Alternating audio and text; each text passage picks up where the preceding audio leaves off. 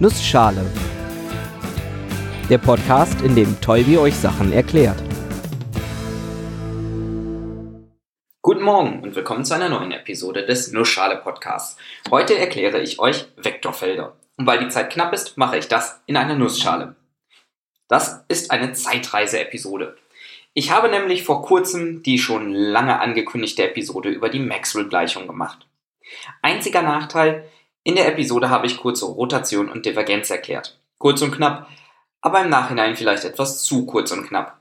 Je mehr ich drüber nachgedacht habe, desto mehr wurde mir klar, man kann darüber ohne Probleme eine eigene Episode machen. Und das mache ich jetzt.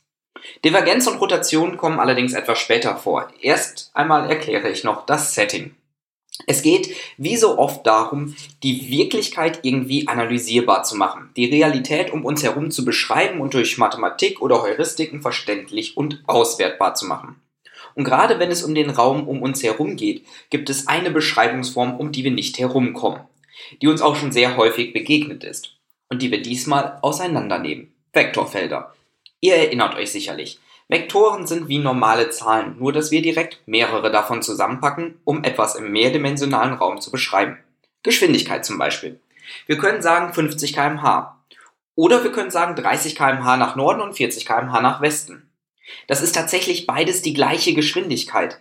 30 kmh nach Westen und 40 kmh nach Norden ergibt in Summe nämlich etwa 50 kmh nach etwa Nordwesten. Warum nicht 70 kmh? Naja, 70 km/h würden wir in einer Stunde zurücklegen. Wenn wir wirklich 30 Kilometer nach Westen fahren, dann rechts abbiegen und 40 Kilometer nach Norden fahren. Wir fahren aber diagonal, eine viel kürzere Strecke von genau 50 Kilometern Länge. Und da wir diese Strecke in der einen Stunde fahren und nicht über Eck, fahren wir auch 50 km/h. Wir sehen schon, wir können in einem Vektor viel mehr ausdrücken als in einer einfachen Zahl. Wir haben zum Beispiel nicht nur die Geschwindigkeit, sondern auch die Richtung der Geschwindigkeit. Das war aber jetzt auf nur ein einzelnes Fahrzeug bezogen. Was passiert, wenn wir jedem einzelnen Punkt um uns herum einen solchen Vektor mit Richtung und Geschwindigkeit zuordnen? Warum man das tun sollte, fragt ihr euch? Naja, gucken wir uns doch beispielsweise mal das Wetter an. Global gesehen haben wir überall Luft und überall ist diese Luft in Bewegung. An jedem Punkt können wir sagen, die Luft fließt hier so und so schnell in diese und jene Richtung. Und damit haben wir für jeden Punkt auf unserer Erde, ja, ja, ich weiß, bei euch im Haus ist kein Wind, aber das lassen wir mal außen vor. Und damit haben wir für jeden Punkt auf unserer Erdoberfläche einen Vektor, der uns die Windgeschwindigkeit inklusive Richtung beschreibt. Und genau das ist ein Vektorfeld. Ich finde, der Wind ist ein schönes Beispiel, um sich das Ganze vorzustellen. Eigentlich ist es nämlich gar nicht so leicht, ein Vektorfeld zu visualisieren. Das kam auch bei uns in der Vorlesung zu meinem Spezialgebiet der Bildverarbeitung vor und hat für meinen Geschmack sehr viel Zeit eingenommen. Aber ihr kriegt jetzt die 10 Minuten Zusammenfassung. Ich sage ja, der Wind ist ein gutes Beispiel. Warum? Weil ihr alle schon Visualisierungen davon kennt. Aus dem Wetterbericht. Dort seht ihr eine Landkarte und Linien, die sich über diese Karte bewegen. Sogenannte Streamlines. Wenn ihr euch vorstellt, ihr würdet ein Blatt loslassen, welches vom Wind davongetragen würde und dieses würde magischen bunten Staub überall verlieren, dann ist die bunte Linie, die dadurch entsteht, eine Streamline des Windes, weil sie sich wie der Windfluss wie ein Stream über die Landkarte zieht. Wind ist auch schon eines der komplizierteren Beispiele, weil sich beim Wind das Vektorfeld häufiger mal ändert. Es ist nicht immer überall der gleiche Wind. Sowohl Richtung als auch Geschwindigkeit ändern sich durchgängig auch über die Zeit hinweg gesehen. Und damit sehen auch die Streamlines zu jedem Zeitpunkt anders aus. Nur damit ihr eine Vorstellung davon habt, wie wichtig solche Vektorfelder sind. Nicht nur den Wind kann man damit beschreiben, sondern generell alle Arten von Strömungen, von Flüssigkeiten in Rohren und von Luft entlang von Flugzeugflügeln. Und natürlich der Aufhänger der Episode elektrische und magnetische Felder, klassische Vektorfelder. Dort wird jeder Punkt im Raum dadurch beschrieben, welche magnetische oder elektrische Kraft an diesem Punkt auf ein Teilchen wirkt. Also wie stark und in welche Richtung es angezogen oder abgestoßen würde. Und damit sind Vektorfelder auch für die Untersuchung solcher Felder unablässig. Auch andere Kräfte kann man super mit Vektorfeldern beschreiben, die Gravitation zum Beispiel. Wir bleiben mal beim Beispiel mit dem Wind oder einer Flüssigkeit, weil man sich da den Fluss eines Vektorfeldes schöner vorstellen kann. In Visualisierungen wie beim Wind im Wetterbericht werden oft sich bewegende Linien gezeichnet. Genauso häufig sieht man aber auch viele kleine Pfeile, die unterschiedlich lang und unterschiedlich gefärbt sind, je nach Stärke des Vektorfeldes an diesem Punkt.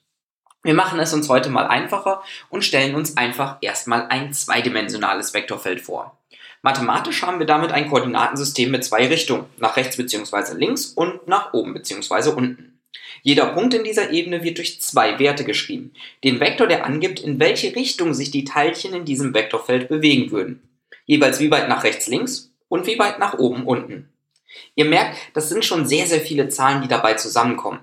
Die meisten Vektorfelder haben aber ein, zwei interessante Punkte. Bei elektrischen und magnetischen Feldern zum Beispiel an den geladenen Teilchen und bei Gravitation die Planeten, die Massen, die Teilchen anziehen. Und bei Flüssigkeiten die Stellen, an denen wir Flüssigkeit in das System einbringen oder Hindernisse, an denen der Fluss vorbeikommen muss, wie zum Beispiel ein Flugzeugflügel in der Luft. Und oftmals bringt es schon enorm viel, einfach nur zu beschreiben, wie sich das Vektorfeld an diesen Stellen verhält. Gerade dafür gibt es zwei interessante Größen, die ich euch heute vorstellen möchte. Divergenz und Rotation. Nehmen wir uns mal einen interessanten Punkt. Einen, wo im elektrischen Feld zum Beispiel ein geladenes Teilchen ist. Oder im Flussfeld jemand mit einem Gartenschlauch ist und Meerwasser in unseren Fluss pumpt. Oder die Düse in einem Flugzeug, die Wind erzeugt. All diese Punkte haben etwas gemeinsam, das sie von anderen Punkten hervorhebt. Würde ich um einen normalen Punkt im Vektorfeld einen Kasten packen und mir anschauen, wie viel geht in diesen Kasten rein und wie viel kommt raus. Dann ist das immer gleich viel. Wir haben nicht auf einmal mehr Luft oder mehr Wasser oder mehr elektrische Ladung, also mehr Ladung, die rein oder raus geht, als andersherum. Das ist bei den sogenannten Quellen oder Senken anders. An denen entsteht oder entweicht das, was wir durch das Vektorfeld beschreiben. An der Spitze des Gartenschlauches kommt viel mehr Wasser raus als rein. Und genau das beschreibt die Divergenz. Die gibt quasi den Unterschied von fließt rein zu fließt raus an.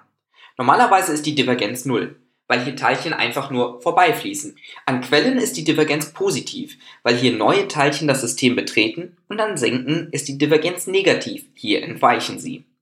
Wobei das auch anders zustande kommen kann. Beispielsweise, wenn Teilchen beschleunigt werden, also schneller aus dem virtuellen Kasten um einen Punkt herauskommen, als sie reingekommen sind. Auch das wird durch die Divergenz beschrieben.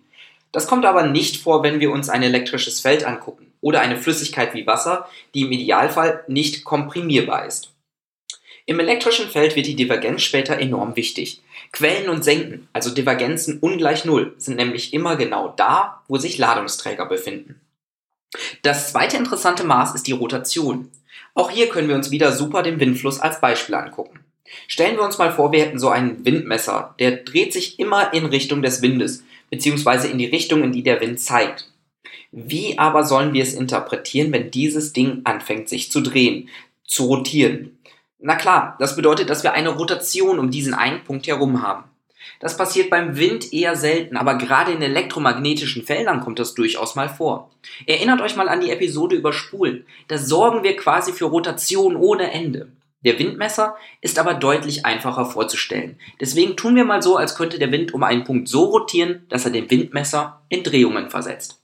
Das mathematische Maß der Rotation gibt an, wie stark diese Rotation ist und in welche Richtung sie geht. Und damit ist auch sie eine einfach zu berechnende, aber unglaublich nützliche Größe, um Vektorfelder und interessante Punkte in diesen zu beschreiben. Freut euch mal auf die Episode über die Maxwell-Gleichung. Da werden diese beiden Größen zuhauf vorkommen. Leider werde ich euch da die mathematische Tiefe ersparen müssen, die mir im Studium so viel Freude bereitet hat. Aber eigentlich ist das auch gar nicht nötig, um das Prinzip zu verstehen. Bis nächste Woche.